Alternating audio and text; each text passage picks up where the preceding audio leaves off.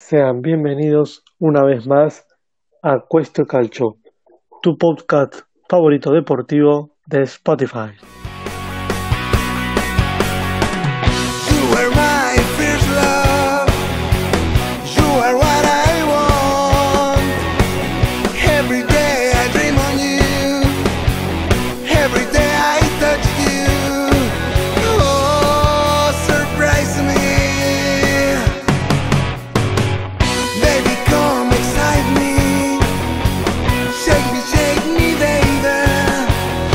Títulos: La Juventus, a dos pasos de ser campeón. El Milan en modo leyenda del FIFA. El Spal le dice hola a la Serie B. Esto es Cuesto de Calcio.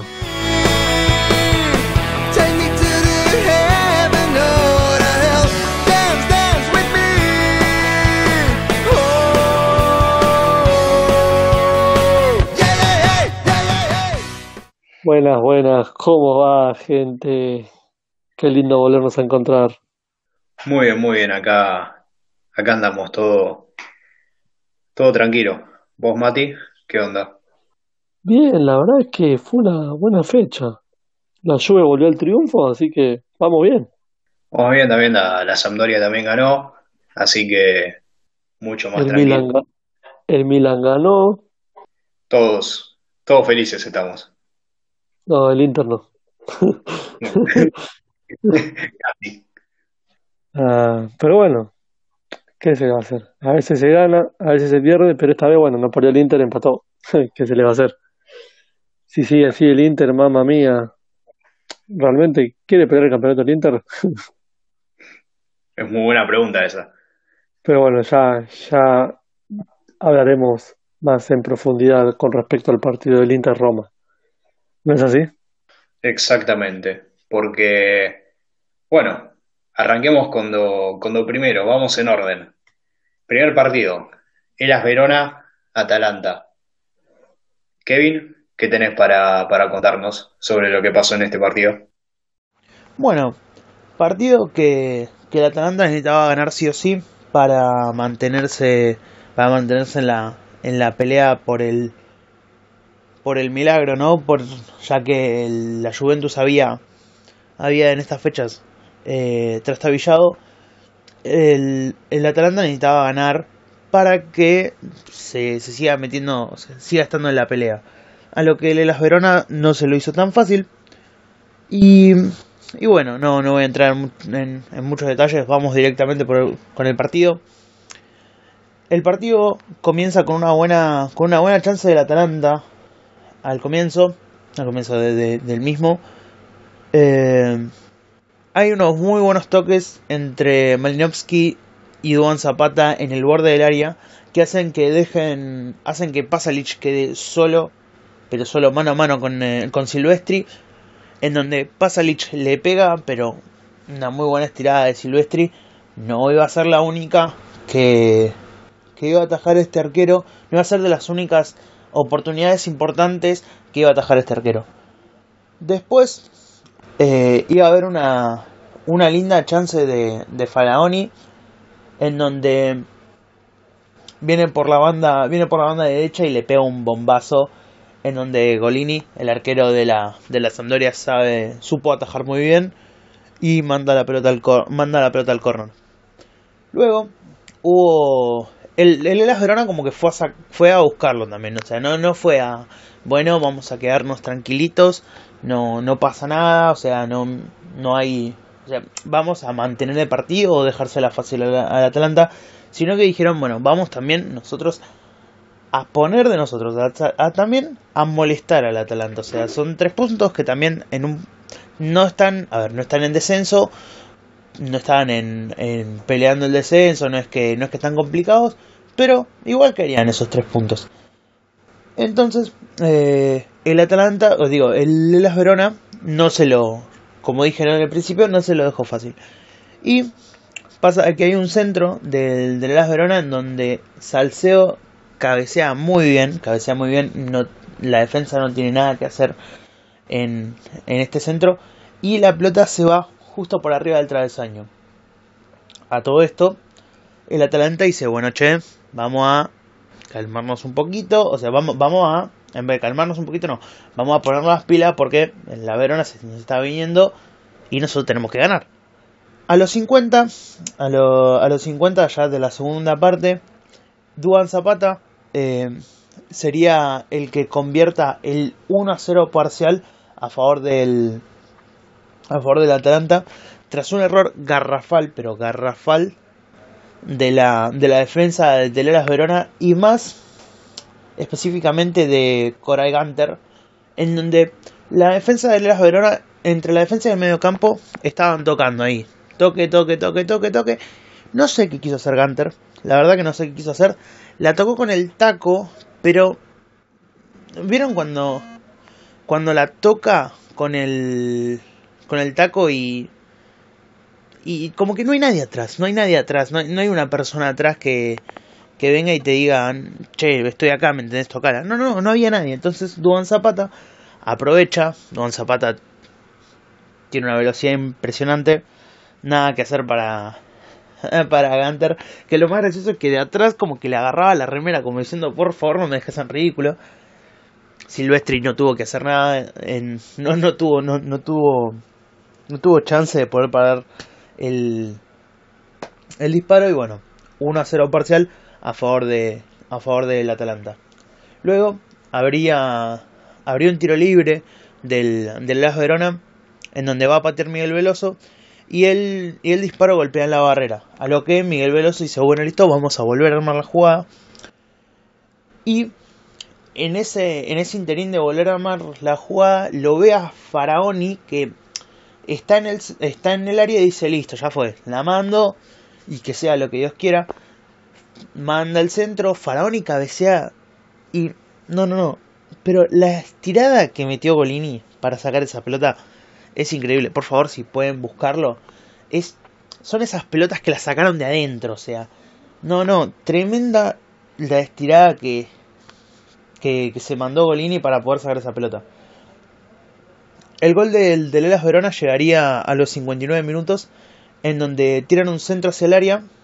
La baja Gunter de, con la cabeza. O sea, la baja Gunter y le toca en uno de, de los de los defensores de, del Atalanta en donde Ramani le pega como viene porque le toca y justo y justo le to- justo le queda en el pie le pega como viene Golini se tira muy bien abajo pero deja el rebote a lo que Pesina viene viene con la carrera y conve- convertiría la igualdad para convertiría el 1 a 1 y pondría el partido en tablas.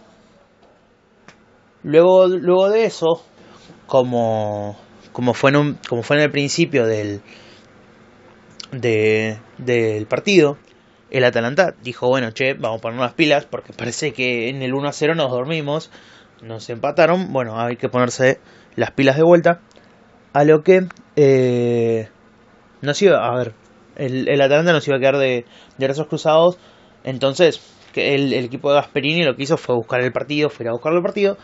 Y él a Verona le dijo, mira, yo no te la voy a dejar tan simple, no, no, esto no va a ser como vos quieras, sino va a ser como yo quiera.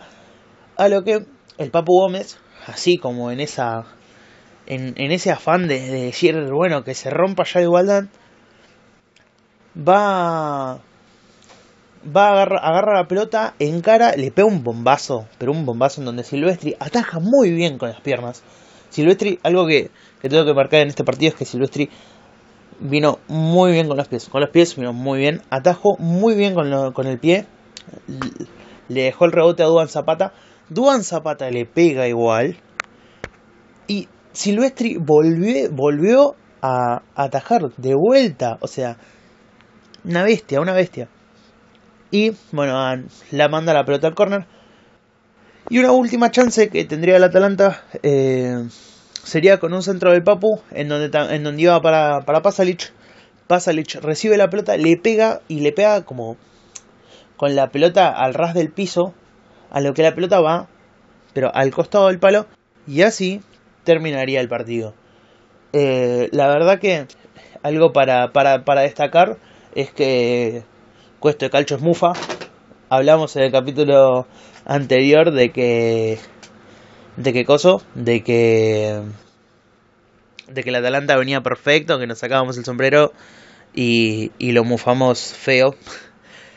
Lo que lo que sigue, el Atalanta se durmió, se durmió y creo que esto es algo que que, que los, los equipos de arriba no están aprovechando, están aprovechando que que la que la Juventus está, está ahí como relajándose y no están aprovechando, no están aprovechando esto y bueno, eh, si, si la Juventus gana gana cosa, gana la Serie A es por es por culpa de los de los equipos, de los equipos de los equipos de atrás, ¿no? O sea, es por culpa de que los demás no supieron aprovechar esas oportunidades, ¿no? Porque está bien. La Juventus viene, entre comillas, la mayoría de todo, o sea, dentro de todo, en la, en la temporada hizo bien las cosas. Tuvo estos trastabilleos en donde puede decir, listo, gano, gano más puntos. No lo hicieron y lo lamento, macho. Y ahora me toca hablar del Milan de Kevin, o más conocido el Milan del Slatan, del dios de Slatan. Fue un partido abundante, diría yo. Milan 5, Bolonia 1. El conjunto rossoneri vapuleó a un Bolonia que nunca logró encontrarse y con esta victoria sigue su momento mágico. El primer gol del Milan llegó apenas comenzaba el match a los 10 minutos con gran jugada entre Rebic y Teo Hernández para que la termine Alexis Saelemakers. No sé si lo pronuncié bien, pero es un apellido impronunciable. Y con este gol convierte el primer gol con la camiseta del Milan. En el minuto 24, Kalanoglu aprovechó un horror, sí, un horror, del arquero Skorupski para el 2-0. Y poco después, Kessie, el gran jugador admirado por Kevo, remató al poste desde fuera del área. Los de Mihalovic, justo antes del descanso, inesperadamente recortaron distancias con un fusil del japonés Takahiro Tomiyasu, que fulminó a Donnarumma, que todavía está buscando esa pelota. Tras cuatro minutos del arranque de la reanudación, Benacer recibió un pase de Kalanoglu y así metió el 3 a 1. También convirtió su primer gol con esta camiseta. Después, Rebic aprovechó una asistencia de un Ibrahimovic que cada vez juega más al servicio del equipo para meter el 4 a 1. Y en el tiempo de descuento, Calabria metió el 5 a 1 final. Partido, como dije, abundante en goles. ¿Algo para opinar este partido, Nacho? Y más lo, lo único que tengo que decir es, es darle mi pésame al, Boloña. Ah, pobre Bolonia. Pero La bueno, mal. sí, la verdad es que sí. Para decirte, te puedo decir que así vi el partido, puedo decir que vi el partido. El cuadro rosonero dio una exhibición de buen fútbol y talento, y así mantiene firme la esperanza de acudir a la próxima edición de la Europa League. Dato importante también, porque desde que volvieron del parate, el Milan no conoce la derrota. Nueve partidos seguidos sin derrota. El 4-2-3-1 de Pioli, la jerarquía de Ibra, el mejor momento de Hakan desde que aterrizó Italia, las proyecciones ofensivas de Teo, el despertar de Kessie, la fluidez de Benacer, la agresividad, contundencia de Rebic y pese algún fallo, el entendimiento Caje Romagnoli, esto da a entender señales positivas en el mundo rosonero. El triunfo tras un partido dominado claramente ante el Bologna coloca al Milan en el séptimo puesto a dos puntos de la Roma. Pioli sigue cosechando buenos resultados y esto no sé si justifica su despido, que cada vez se le está haciendo más difícil. Bueno, toda la, toda la suerte para el Milan de cara al final del torneo, más que nada para, para poder entrar directamente a, a Europa League. Y sí, porque Champions ya la tiene muy lejos. Lazio, Sí, eh. Atalanta e Inter juegan ya otro partido buscando a la Juventus. Por eso es prácticamente. No era imposible porque nada es imposible, pero es muy difícil. Bueno, pasamos hacia el siguiente partido. Cagliari-Sassuolo. Fue un partido, sí, aceptable, se podría decir, un partido aceptable. Eh, un partido que el, que más que nada el que se estaba jugando algo es el, el Sassuolo porque es el que tiene chances de, de jugar Europa todavía. El Cagliari no se juega nada y tampoco está jugando a nada. Hace varias fechas que no, no sé, no, no sabemos qué le pasa a Cagliari, que no, que no viene jugando bien. Eh, bueno, la primera acción del partido vendría a los 11 minutos del primer tiempo. Corner para Sassuolo del lado izquierdo. Fue un centro de primer palo. Desvía, quiere desviar un jugador de Cagliari, la desvía para atrás. La pelota termina yendo al segundo palo. Y en el segundo palo estaba na- nada más ni nada menos que Caputo. Y Caputo de, cabeza abre el marcador 1 a 0 para Sassuolo. Yo tengo dos preguntas en este gol. La primera es por qué no salió el arquero. Y la segunda es por qué tardó tanto en salir el defensor que estaba en el segundo palo. Porque Caputo cabeció prácticamente solo. La única respuesta que te puedo decir es que Caputo está on fire. Caputo está on fire. Sí, el, el, el primer tiempo fue todo de Sassuolo. Cagliari, muy pobre Cagliari. No tuvo ninguna. Sí, no tuvo ninguna chance clara de gol. La verdad es que el Sassuolo, por lo menos al descanso, se tuvo que ir 2 a 0. Para mí, para mi gusto. A los 48 minutos sería expulsado Carboni del Cagliari por una doble amarilla, por lo que el Cagliari terminaría con 10. Si ya venía jugando mal con 11, imagínate con 10.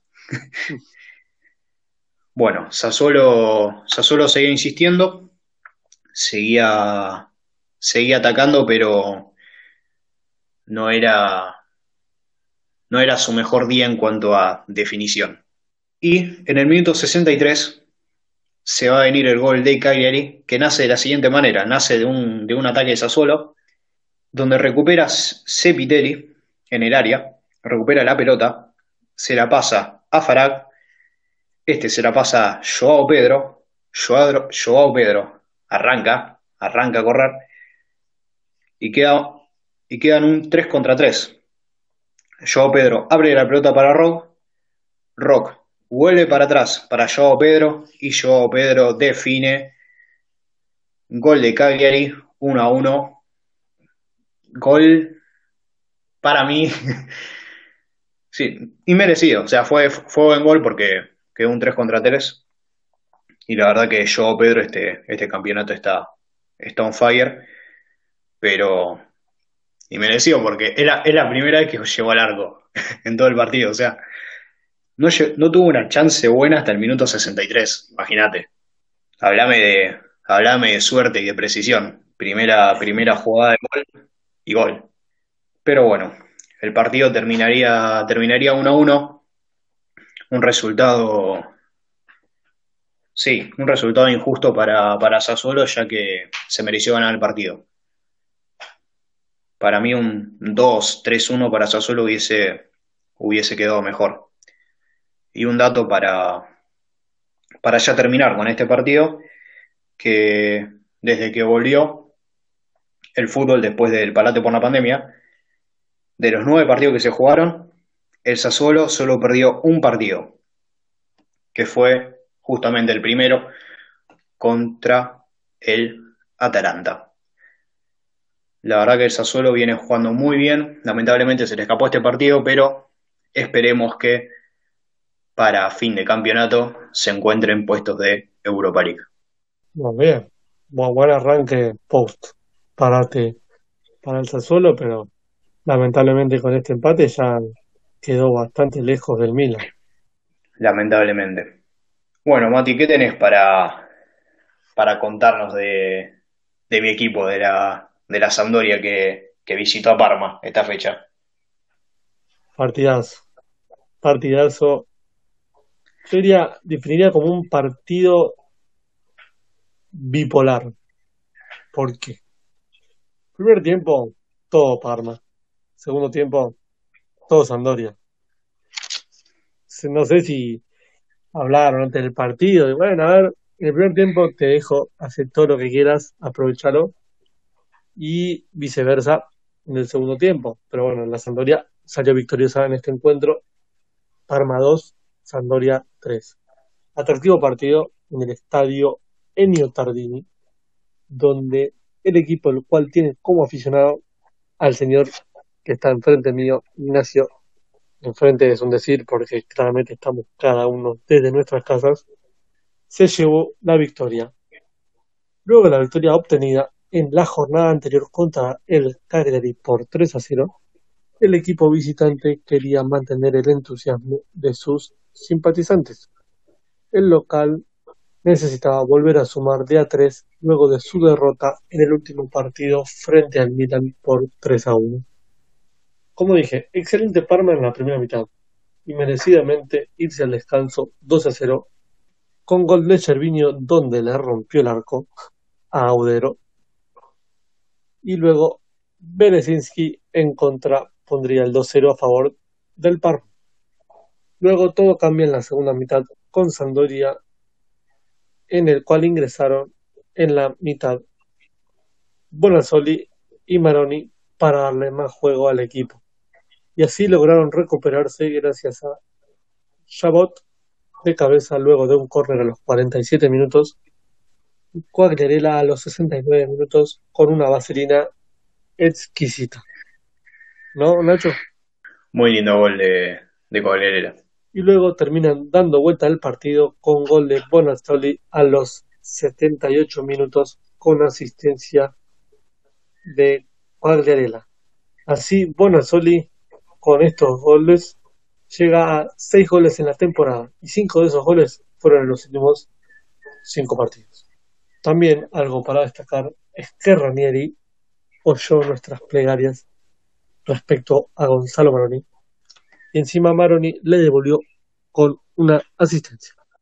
Vamos, ¿Qué Maroni, vamos. respecto de tu Sampdoria, Nachito?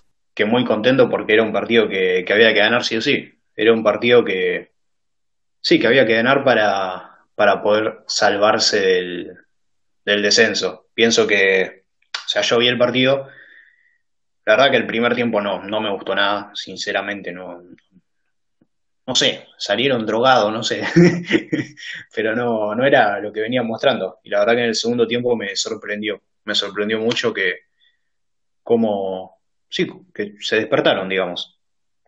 Y ya con esta victoria nos salvamos del descenso. Así que tranquilo y, contento. Si bien me gustó el gol de Cogliarella, he de admitir que para mí el mejor gol del partido fue el de el primero del Parma, el de Gervinho. La verdad que muy lindo gol. He de admitir que para mí fue el mejor del, del partido. Y nada, y lo último que quiero agregar es gracias Ranieri por escucharnos, gracias Ranieri por darle la chance a Maroni. Mira, entró y dio una asistencia. Creo que es hora de que lo pongas más seguidos. Obviamente no te digo que lo ponga de titular todos los partidos, pero que con que sea entre a jugar un par de minutos. Un juego, la verdad, creo que vas a coincidir conmigo, que no podría haber reflejado mejor la moral de ambos equipos. Por un lado, la muestra en gran forma de la Sampdoria, ahora fuera de la zona peligrosa de los descensos y buscando alejarse cada vez más. Por otro lado, un Parma que siempre ha sido pobre en el fútbol posterior al cierre, quinta victoria en los últimos seis para Ranieri y sexto knockout en los últimos siete para el equipo de, de Aversa. Quiero felicitar a Claudio porque no nos olvidemos que agarró a la Samp cuando iba último en la tabla con tan solo tres puntos en siete fechas. y recompuso el camino. Antes del parón COVID, la SAMP ya había salido de la zona de descenso, pero estaba a tan solo un punto. Con la victoria en esta fecha oficialmente se salvó el descenso a falta de cuatro fechas, remontando un 0-2 en contra para ganar 3-2 versus el Parma. Simplemente Claudio y sus milagros. Gracias, gracias Claudio por venir. Y ahora, qué mejor que seguir hablando de los partidos de la tabla de abajo e ir con el partido que nos regaló el Genoa y el Leche. El Genoa arrancó ganando mediante Sanabria a los seis minutos. Finalizando la primera mitad, Marco Mancosu desaprovechó la oportunidad de lograr el empate para el Leche, luego de hacerle honor al gran Pipa Higuaín y tirar el penal a las nubes. Pero en el segundo tiempo se logró remediar y el mismo Mancosu empata el partido con un centro que terminó en gol. El Leche buscó en todo el partido, pero no encontró el gol. Y cuando parecía que el Leche lo daba vuelta, un tiro de Hagewo que da en el palo y mala fortuna para el arquero Gabriel, que rebota en su espalda y se mete dentro del arco para el 2-1 final a favor del Genoa. La figura del partido fue Sanabria, el delantero de Genoa que convirtió un gol. Por otro lado, fue clave Cristian Zapata. El defensor del Genoa fue importante debido a que despejó tres pelotas peligrosas. Fue un partido con muchas faltas y con numerosas interrupciones. Hubo varios amonestados. Lucas Lerger, Jacopo Petriccioni, Ricardo Saponara, Fabio Lucchioni y Cristian Romero. Todo parece indicar que el regreso del Leche a la Serie A durará solo una temporada. Tras siete años lejos de la máxima categoría del fútbol italiano, volvieron para la temporada 19-20, pero esta derrota podría ser lo que los mande de vuelta a la Serie B. Y la forma en que cayeron era más complicado, porque fue un rival directo, de visitante, en un partido en el que erraron un penal y en el que la suerte tampoco los acompañó. Que Dios los ampare. Sí, la verdad una, una lástima. Yo le, le tenía fe al Leche, pero no, no, sé qué le pasó estas últimas, estas últimas dos fechas. O sea, se, no sé, se, se pinchó, no, no sé.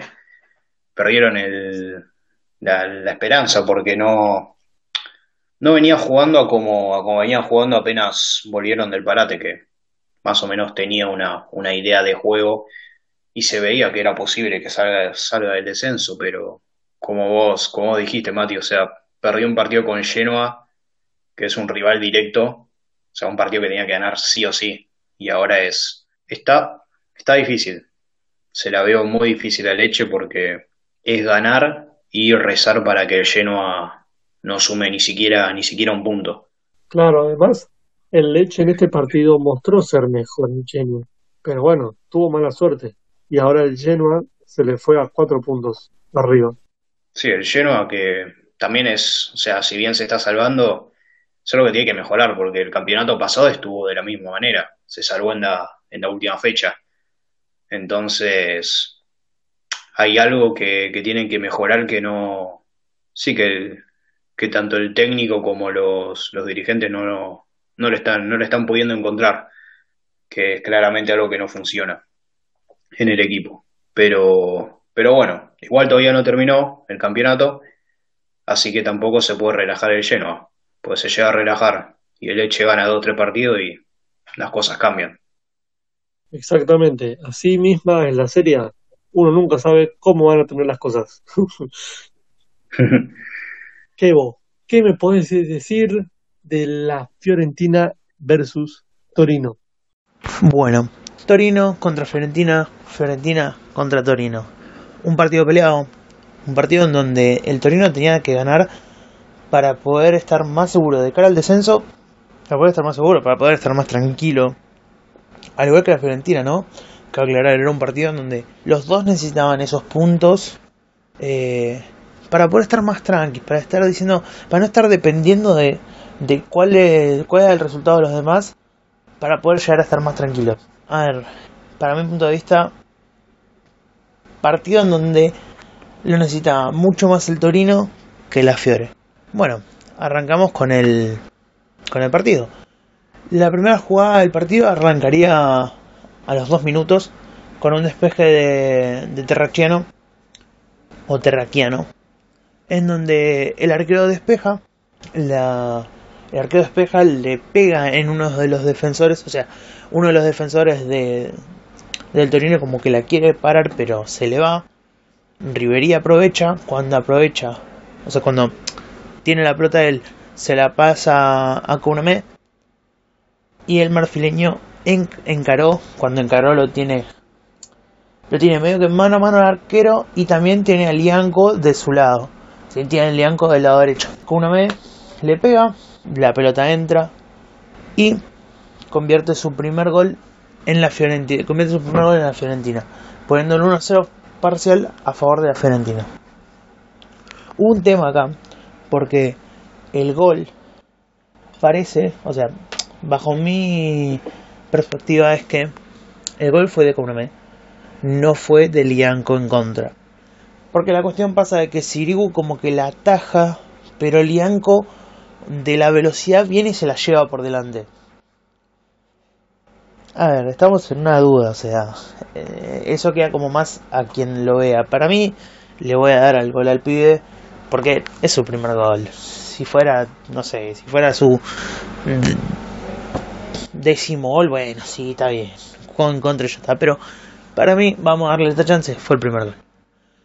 Después una, una nueva chance de la Fiore. La Fiore no se iba a quedar de brazos cruzados, no se iba a quedar con este 1-0, sino que iba a salir a buscar el partido, iba a salir a querer meter más, a tener una diferencia amplia. La nueva chance de la Fiore vendría de la mano de, de Castrovilli, que este último tiraría un centro desde la banda izquierda y en el medio del área aparece Koname tirándose con la pierna como para poder llegar. Qué bueno que el marfileño estaba prendido fuego, ¿no? Ya había metido su primer gol, quería otro más, quería 10 millones, quería 10 goles más, más o menos. Pero eh, el marfileño no llega a pegarle y la pelota se va afuera, provocando el saque de arco. La Fiore, como había dicho, fue por más y quería meter el segundo.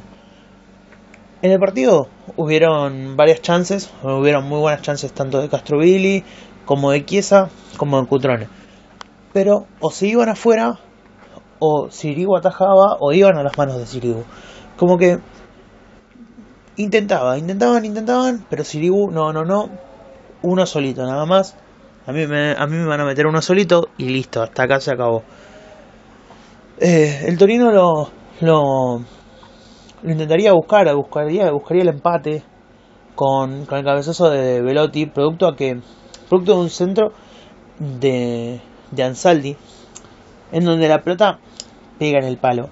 O sea, Ansaldi tira el centro de, por la banda izquierda, Velotti cabecea, la pelota pega en el palo y se va para afuera, también provocando un saque de arco. Y fue la, la una de las dos chances que tuvo el Torino, porque el Torino no jugó a nada en este partido. En este partido el Torino no jugó a nada, no es que vos decías, bueno, a- no, no, no jugó absolutamente nada. El segundo gol de la Fiore llegaría, llegaría de mano de Cutrone a los 75, en donde, bueno, Ansaldi se, se cree, o sea, la jugada comenzó así. Ansaldi se cree que Roberto Carlos tirando firulete de acá para allá, de acá para allá, se la pasa a Meite, Meite- que Meite está en el medio campo, Meite la para y se la deja muy lejos. O sea, se- la para y como que no, no, la, no la deja, la, la para mal, porque no la deja pegadita al pie, sino que la deja muy lejos, a lo que Riverí aprovechó, Riverí vivo, aprovechó, aprovechó el contraataque, se lleva la marca, y cuando se lleva la marca, se la pasa a Cutrone para que defina, y bueno, un gol de la Fiore. Sirigu estiró la pierna, pero pero no fue no fue lo suficiente para poder para poder tapar el disparo. Y ya en la última oportunidad así de la de del partido, el Torino intentaría descontar con, con otro centro de Ansaldi. Pero pero bueno, pero Velotti no, no llegaría con el cabezazo, o sea, como que cabeció, pero cabeció para arriba. y no la, la pelota no, no terminó nada, la jugada no terminó nada, así que así terminaría terminaría el partido. Un partido muy pobre para el Torino, un partido que no que no sé, no se lo encontró, o sea, como que el Torino no tiene otra forma de meter goles que no sea con Velotti. O sea, como que Velotti es el único que zafa en el, en el equipo, como lo decíamos en el capítulo anterior. Eh, y como lo dijo Nacho, eh, sin, sin Velotti, Torino estaría, estaría en la Serie B seguramente. Eh, pero bueno, nada, veremos qué parará de, este, de estos dos equipos, ¿no? Sí, la verdad que, que pienso que, que fue un muy buen partido de Fiorentina. Ribery, clave, con dos asistencias, sigue, pese a estar grande, sigue, sigue demostrando lo buen jugador que es. Y nada, simplemente eso y, y un dato que quería agregar es que la Fiore suma su quinto partido seguido sin derrota. Otro que también estaba, está igual que la Sampdoria, estaba ahí teniendo que sumar puntos para, para salvarse y, y nada, sí, igual que, igual que la Sampdoria, sumaron los puntos que tenían que sumar. Así que es una alegría saber que lo vamos a tener el próximo, en el próximo campeonato. Nada más para, para agregar. Así que si querés pasamos a, al próximo partido que vos. Seguido del partido de Fiorentina contra Torino, nos encontramos con el, con el partido de Napoli contra Udinese. Partido, que, partido en el que el Napoli necesitaba ganar para mantenerse en puestos de Europa y el Udinese necesitaba los puntos para también, para estar seguro del, del descenso. Para estar seguro, para estar cómodo. Y nada, simplemente eso. Comenzamos con el partido. El partido comenzaría con el Udinese atacando por la banda derecha, en donde le tiran un centro a Kevin Lasaña. Este no llega a pararla debido a que la pelota le queda muy atrás, pero el que venía a la carrera era Rodrigo de Paul, que le pega y marca un tremendo gol, poniendo el 1-0 parcial a favor del Udinese. El gol fue a los 22 minutos, 22-23 minutos por ahí. El Napoli no, no se quedaría atrás e intentaría empatar. Mario Rui tuvo una linda, una linda chance en donde le pega con rosca y casi complica a Muso. La pelota se va al lado del palo. Buena estirada de Muso igualmente, pero casi, casi lo complica. Eh, a los 33 llegaría el gol del Napoli de la mano de, de Milik. La, la jugada parte de un centro por la banda izquierda que Insigne no, no llega a interceptar porque no llega, no llega a interceptar para poder patear al arco. Entonces, nada, la, pelota le pasa entre las piernas a Insigne porque le quiere pegar, pero bueno, venía con tanta velocidad que le pasa por las le pasa entre las piernas y se va del área hacia el lado derecho. A lo que llega Fabián, Ruiz, tranquilo, él le viene un defensa, pero dice, vamos a volverla a tirar al centro. Tira al centro esta vez al ras del piso también. Eh, y con y con lo justo llega Milik para golpear la pelota y que y que entre en el arco del Udinese poniéndole la igualdad en el partido. Muso se estiró pero se estiró muy tarde, no, no llegó a querer manotearla. Más tarde, De Paul tendría una linda chance debido a un mal juego por abajo de la defensa del Napoli, pero la atajaría muy bien Ospina. Otra vez, lo mismo, creo que lo mismo que, que recalcamos en estos capítulos, la mala defensa, la mala, el mal juego que, tiene la defensa por abajo, o sea, pasó con el de, con el de Fiorentina, pasó con, perdón, con el de Fiorentina, pasó con el del Atalanta, o sea, tiene una muy mala defensa por abajo. Eh, bueno, siguiendo y sin irme de las ramas, sin irme por las ramas, digamos el Napoli volvería, volvería a intentar, no se quedaría de brazos cruzados e iría a buscar el partido. ¿Y de qué forma lo iría a buscar? La jugada que les, que les voy a hablar parte de un pase de Ospina hacia, hacia el defensor. Si no voy mal era Manolas. El defensor ve que Insigne está solo por la banda derecha, pero solo. A lo que decide tirarle un pase magistral para que Insigne corra. Insigne cuando está cerca del área ve que Zielinski está libre afuera del área, pero enfrente del arco, así como viniendo tranquilo. Se la pasa. Zielinski le pega, pero de una manera que, mamita querida, el bombazo, pero el bombazo que le pega, que le pega Insigne, que le pega Zielinski a, a la pelota. No, no, no, no se dan una idea. Sí, después búsquenlo. La pelota le da el travesaño y baja con fuerza. Y baja con fuerza, pero a la línea, a la línea del arco, o sea, a la línea que decís, tenés que ir al bar para consultarlo. Bueno, dicho y hecho, fueron al bar y el bar dice que no era gol. A ver, a ver, querido bar. Para mi punto de vista, si la pelota está más del 75% adentro, ya está, cobra los gol. Cobra los gol, maestro. Era un golazo, o sea, listo. Pero bueno, como, como siempre, el bar muy polémico.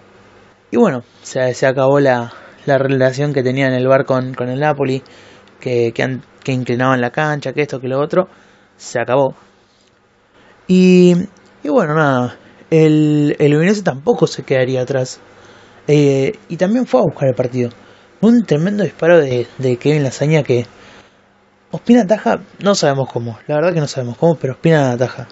Onda, fue increíble porque Lasaña recibe, recibe, recibe un paso de De Paul, se gira y le pega con una fuerza que vos decís, chao, listo, lo- le rompió el arco.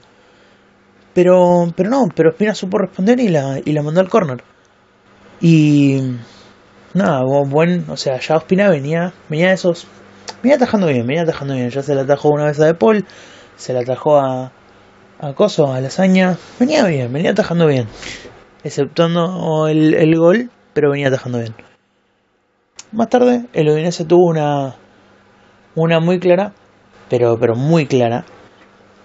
Y vamos a, ser, sinceros, el Napoli tuvo mucha suerte para que no fuera gol en contra. Onda, la jugada comienza así. El Udinese despeja y la, y la manda a la banda. La manda a la banda donde no había nadie. No había ni jugador de, del Napoli ni jugador del Udinese. A lo que Fofana aprovecha y, y se hace un pique y arranca la contra. Arranca y dice, listo, ya está, es la mía. En ese interín de que en ese interín se suman Lasaña y se suma Wallace.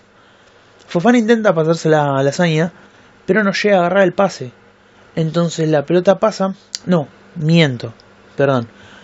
Fofana se la pasa a. a las, se la pasa a Wallace. Wallace no llega a agarrar la pelota. No llega porque, bueno, lo, marcaron. Pasa la hazaña. La dice: Listo, ya está, tengo que abrirla porque tengo. A todo esto, a la carrera viene de Paul, tiene un defensor la hazaña. Entonces dice: Listo, se la pasó de Paul, de Paul mano a mano con el arquero. Bueno, dicho y hecho.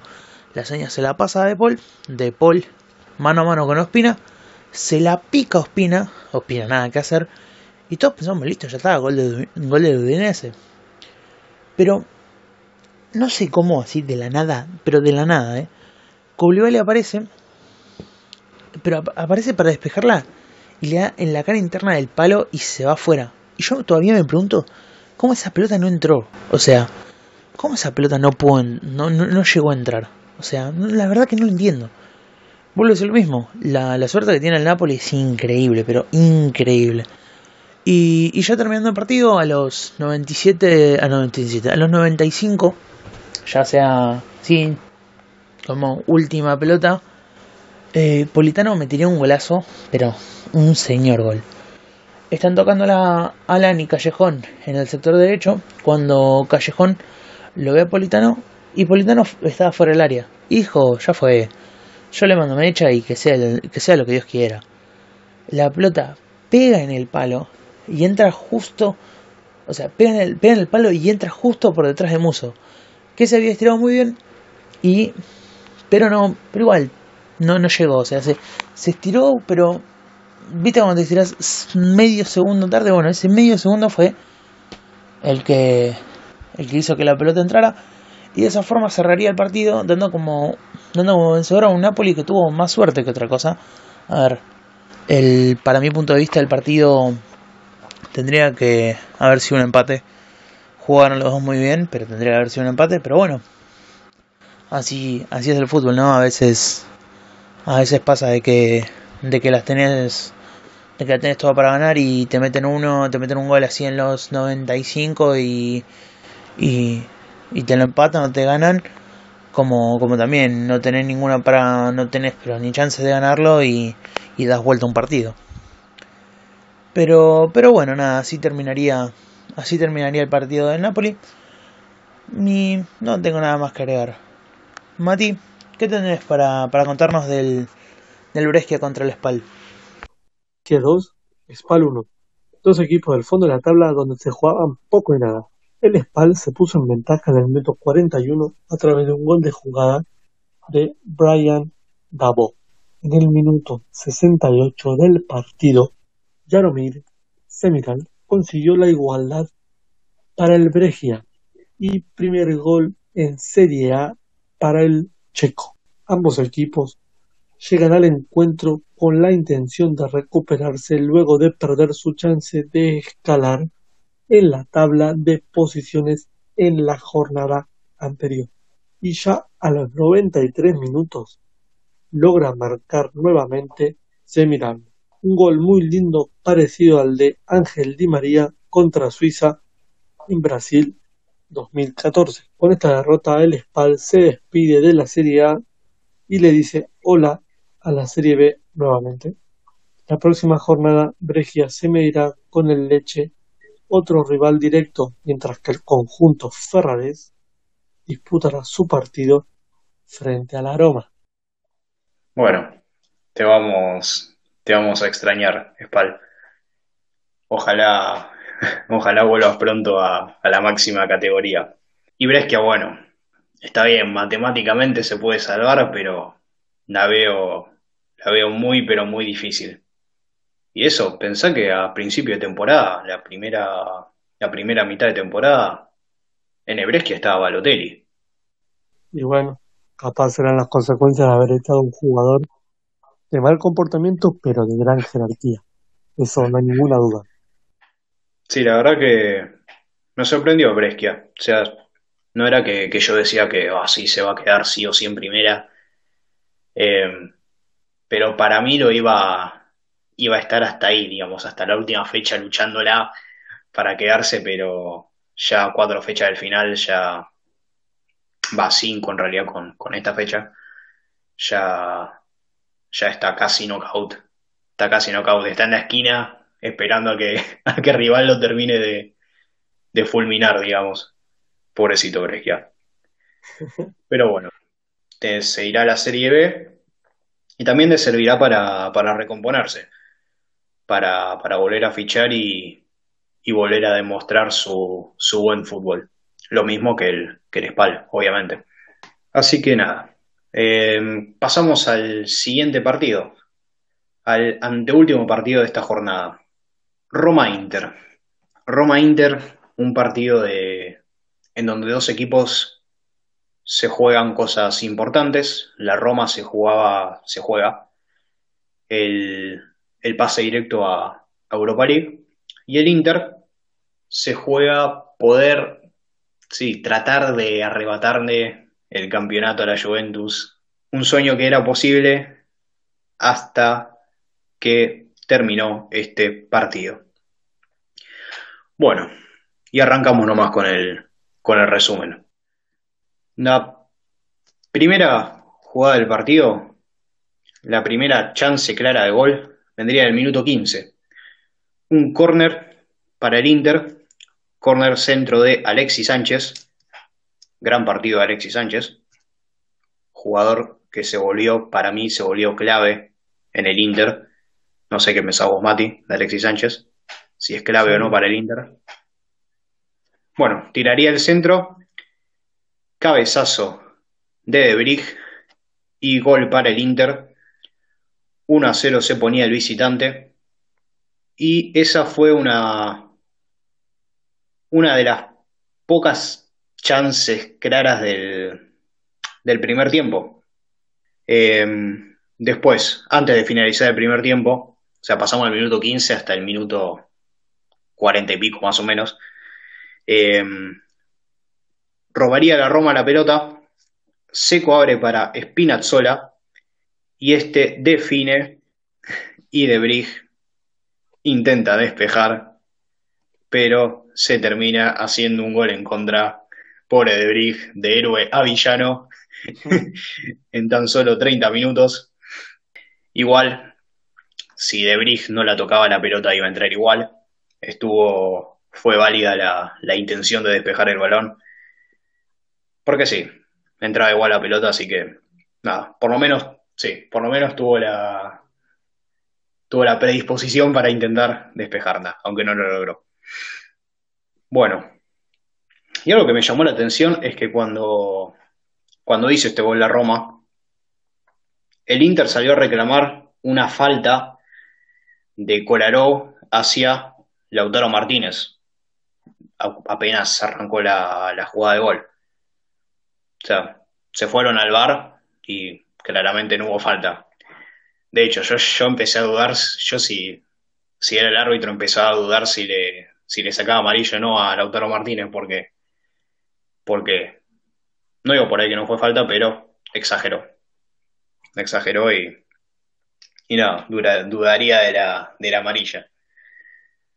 Bueno, pasamos al, al segundo tiempo. En el segundo tiempo la, la Roma empezó mejor, se le, animó al Inter, salió a buscar el partido, dijo, loco, hay que ganar, estamos de local, no podemos perder, hay que llegar a Europa. Y se le empezó a animar al Inter.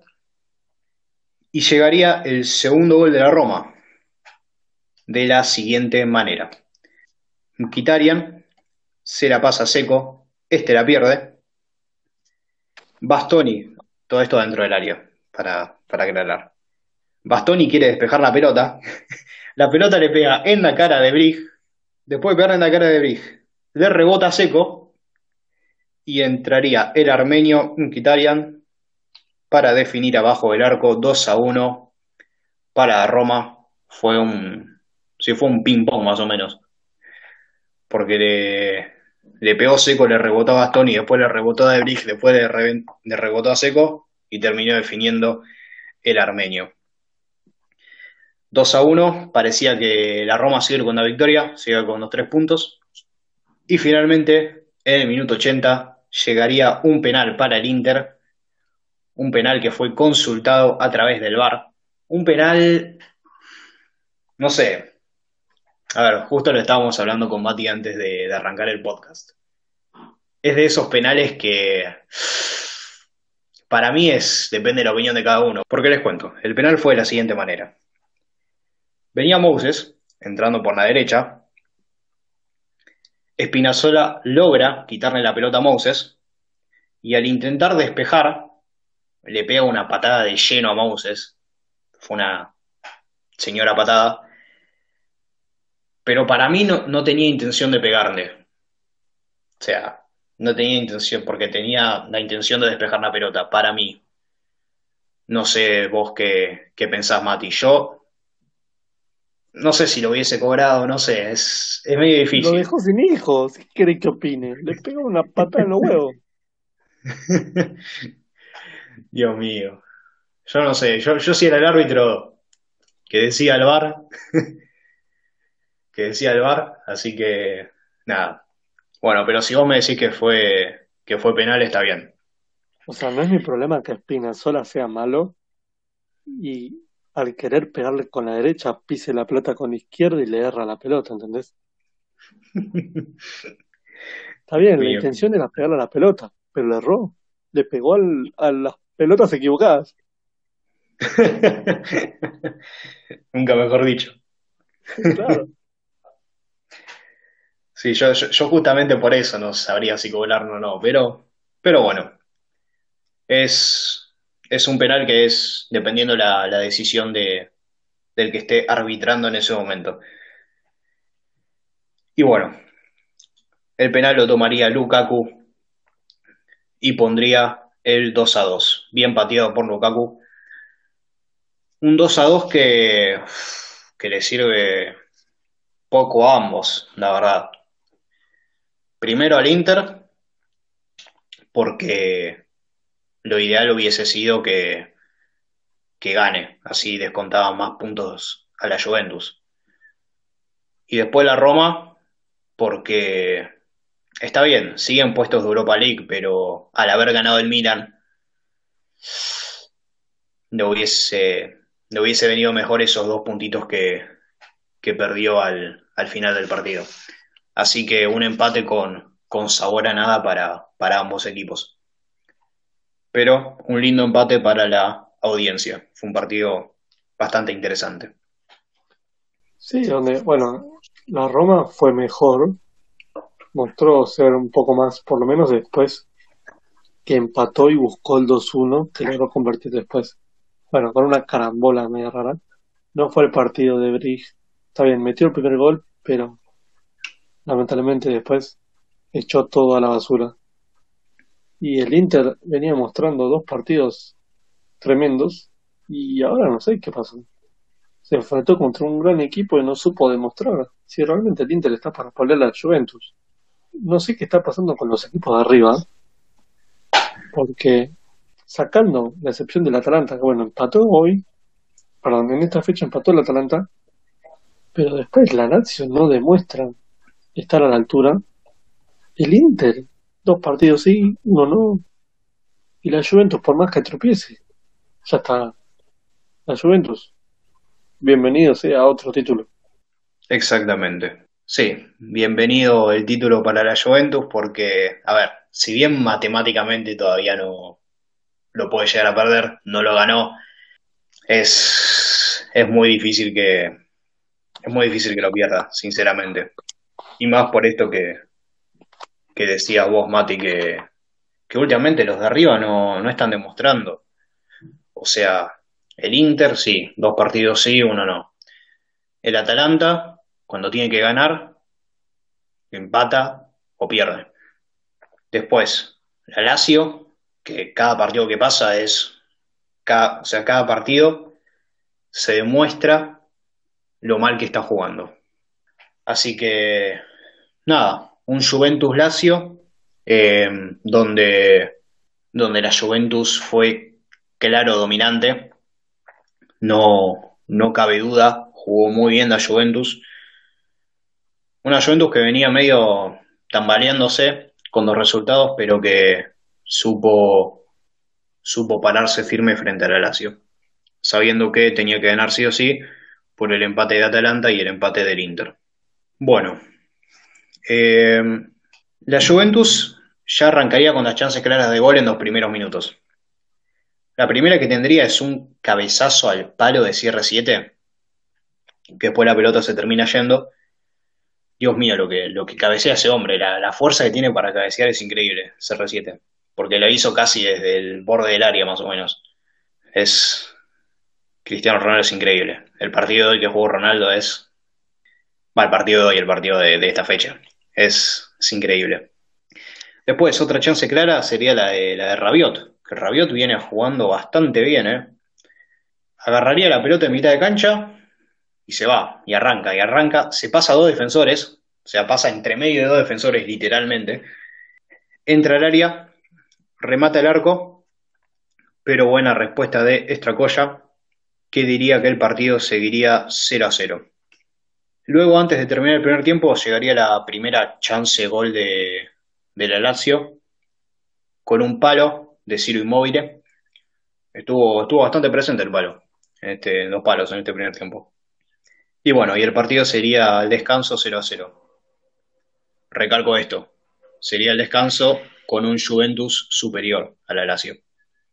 Bueno, Pasamos al segundo tiempo. Segundo tiempo, minuto 51, o sea, los 6 minutos de haber arrancado. Ataque la Juventus. La Juventus entra por la izquierda, tira un centro y hay un, hay un quilombo dentro del área. Un quilombo en el sentido de que la pelota rebotó en 45 jugadores más o menos. La pelota termina saliendo, la agarra CR7 le pega y la pelota termina rebotando en el brazo de Lukaku, que a ver, primero el árbitro cobró tiro libre. Después la Juventus pidió, después pidieron ir al bar y terminó cobrando penal. Un penal, sí, para mí fue penal. O sea, está bien, fue en el borde del área justo. no sé. ¿Vos qué, vos qué pensás, Mati? Vos que, que viste el partido. Mira, yo estaba ahí el kinesiólogo mirando y a simple vista, o sea, en el momento que pasó la jugada, digo, uh, pegó en la espalda y fuera del área. Pero bueno, eh, me pareció una gran actu- actuación del árbitro en recurrir al VAR y se ve, pero muy minuciosamente en cámara lenta, que el jugador, no sé por qué el jugador se tira de esa forma, pero el brazo está adentro y le pega en el brazo dentro del área. El cuerpo del jugador está fuera del área, pero el brazo está dentro. Así que viene el árbitro en recurrir al VAR y cobrar penal a favor de la Juventus. Sí, la verdad que por esta vez el, el VAR actuó bien, porque últimamente el VAR se viene equivocando bastante, pero bueno, aplaudimos esta, esta buena decisión. Y bueno, el penal lo tomaría nada más ni nada menos que CR7 y convertiría su gol número 50 en Serie.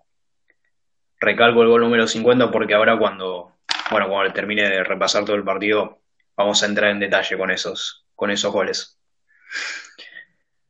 Después, tres minutitos después, minuto 54, un grosero error de la Lazio. En mitad de cancha, toda la Lazio estaba en la, en la parte del campo de la Juventus. Los defensores están en mitad de cancha. Grosero error. Roba, roba la pelota de Dybala. Y empezaron. Dybala y CR7 a los pedos, literalmente. La defensa de, de la Lazio no llegó nunca. Cuestión, quedaron Dybala y eh, CR7 mano a mano con el arquero. Bueno, el arquero claramente no, no podía hacer nada, le, le salió a Dybala, que es el que tenía la pelota.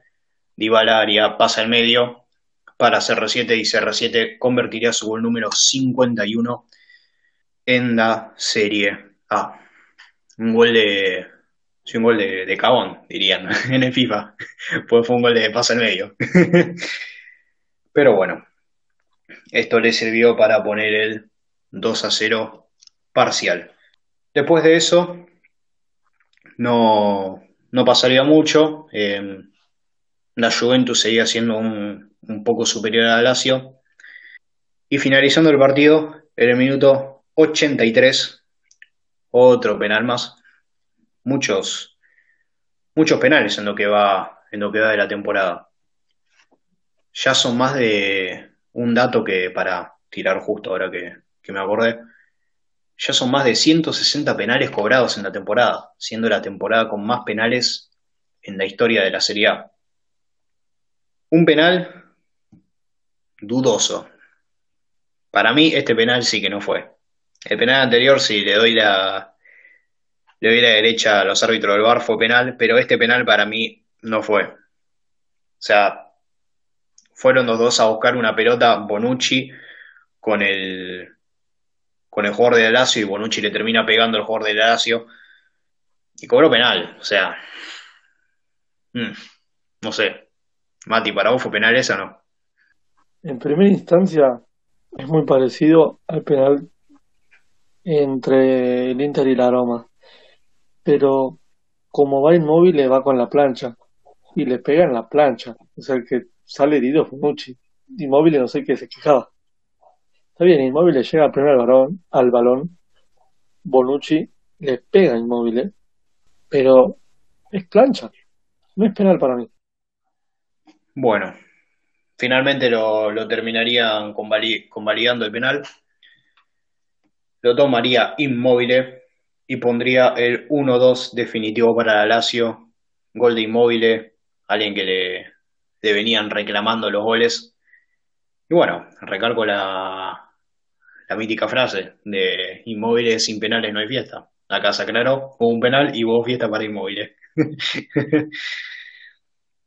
No del Pero todo bueno. porque perdieron. Y claro, pero por lo menos, aunque sea para la cuenta personal de Immobile, hubo. Después para el resto del equipo no. Claro. Pero después no viste, no sé si notaste, Nacho, que CR7 está en todas. Antes que patee inmóvil, CR7 le aconsejó a Chesney dónde tirarse. Chesney adivinó cómo le dijo, o sea, se tiró al lugar donde le dijo CR7, pero bueno, lamentablemente no logró llegar al balón porque inmóvil le pegó más fuerte. Pero es impresionante cómo CR7 está en todo momento. No, la verdad que CR7 es, es increíble. Es, es un jugadorazo. Bueno, y voy al dato que les dije anteriormente. Con al haber llegado al gol número 50, CR7 es el único jugador de la historia que ha marcado más de 50 goles en Premier League, La Liga y Serie A. Una cosa de locos. Es algo increíble. Y bueno, y también para, para agregar a, a este dato, es que CR7 es el único jugador también de la historia que ha sido campeón y también ha sido MVP en la Premier League, la Liga y la Serie A. Sinceramente, una máquina. Sí, además, también, como decía en el, en el capítulo anterior, de la jornada anterior, que veníamos hablando del- de, la Juventus que no venía jugando bien, era una triste Juventus, y si el- la Juventus estaba líder era por su jerarquía individual. Y a falta de poderío colectivo, las individualidades y las pequeñas sociedades son las que más resaltan en la Juventus, como es el caso de Pablo Dybala y Cristiano Ronaldo, quien sigue especialmente decisivos en el tramo final de la presente Serie. O sea, el, el liderato de la Vecchia Señora no se entendería sin ellos. Esta dupla es tremenda. Y si la Juventus está primera, es por el gran papel que están haciendo estos dos durante toda la temporada. Exactamente. La- El campeonato es, es de ellos, básicamente. Si bien todo, hay también un par de jugadores que, que juegan bien, eh, CR7 y Dybala hacen la, la clara diferencia. Y bueno, también destacar que en la tabla de goleadores estamos, estamos con un empate entre CR7 e Immobile, con 30 goles cada uno. Y, atención, 12 goles de penal cada uno también. Están prácticamente iguales. Tremenda temporada de ambos. Muy buena, muy buena temporada. Inmóvil que al parecer se, por lo que dicen, se va a mover a la Premier League, porque lo quiere Newcastle, aparentemente. ¿Vos qué pensás, Mati? ¿Se tiene que ir a la Premier o no? Inmóvil. Es que yo Inmóvil no lo veo fuera de Lazio. O sea, Lazio es Inmóvil e Inmóvil es Lazio. Pero si él desea armar un nuevo proyecto, bueno, bienvenido sea. Sí, la, la veo difícil. Porque por esto que vos decís, o sea, Inmóvil es, es Lazio, quiere, quiere mucho a la Lazio. Y la verdad es difícil, pero bueno, uno, uno nunca sabe. Aparte, por lo que leí, el Newcastle vendría con una oferta de más de 130 millones por Inmóvil, algo que a la Lazio le vendría, le vendría bastante bien, ese, esa cantidad de, de plata. Pero bueno, ya, ya veremos qué deciden ambas partes, ya veremos qué deciden qué hacer. Así que, nada, eso. Eh, ¿querés, ¿Querés leer la tabla, Mati? De la... A ver cómo quedó la tabla de esta fecha. ¿Cómo no? Finalizando esta jornada, claramente sigue primero la Juventus con 80 puntos. Segundo, continúa el Inter con 72 puntos, ya más alejado. Tercero, quedó el Atalanta con 71 puntos. La Lazio con esta derrota quedó en 69 puntos en la cuarta posición. Quinto, quedó la Roma con 58 puntos. Sexto, el Napoli con 56 puntos, al igual que el Milan. Octavo quedó el Sassuolo con 48 puntos. Noveno, el Elas Verona con 45 puntos. El Bolonia con esta derrota abundante quedó décimo con 43 puntos. El Cagliari, onceavo. Corta esa parte, Kevin, porfa. El Cagliari quedó en el puesto 11 con 42 puntos, al igual que la Fiorentina. Luego viene la Sampdoria, ya más abajo de la tabla, en el puesto 13 con 40 puntos. El Parma en el puesto 14 con 40 puntos. Puesto 15 es para el Torino con 37 unidades. El Udinese en el puesto 16 con 36. El Genoa en el puesto 17 con 33 puntos. Y ya en los últimos tres puestos luchando por el descenso quedaron el Lecce en el puesto 18 con 29. El Brescia más abajo con 24 puntos en el puesto 19. Y último, ya descendido, el Spal con 19 puntos. Bueno, una, una liga que ya se está, se está definiendo, salvo por el, por el descenso y, y los puestos de arriba, pero después, por lo general, en mitad de tabla ya se están, ya se están distanciando los, todos los equipos, así que quedará a ver qué pasa con el campeón y, y los que descienden a segunda. Y sí, además está decir que bueno, va finalizando la liga, pero quédense tranquilos que esto no se va. Puesto Calcio vino para quedarse. Viene Champions, periodo de transferencias, un periodo de transferencias distinto al resto, porque bueno, post-COVID hay que ver cómo quedan todos los equipos. Claro, y es, va a ser un periodo de transferencia también medio raro porque, porque bueno, también los, los clubes tuvieron, tuvieron pérdidas, entonces no creo que muchos desembolsen mucha cantidad de, dinero en fichajes. Así que sí, va a ser, va a ser medio raro, ya veremos qué, qué pasa, qué pasa con el mercado.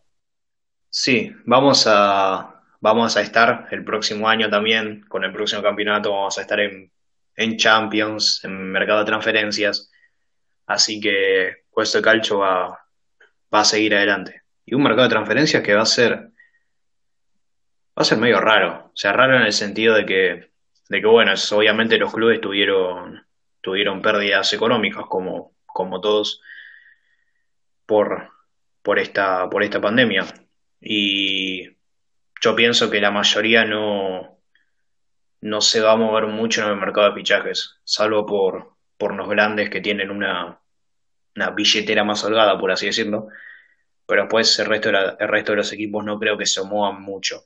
Pero bueno, ya, ya veremos cómo, cómo viene la mano. No se olviden de seguirnos en nuestra cuenta de Instagram, que es arroba Cuesto. Bueno, antes de terminar, queríamos agradecerle a Jauregui porque una vez más, y como en casi todos los capítulos, nos.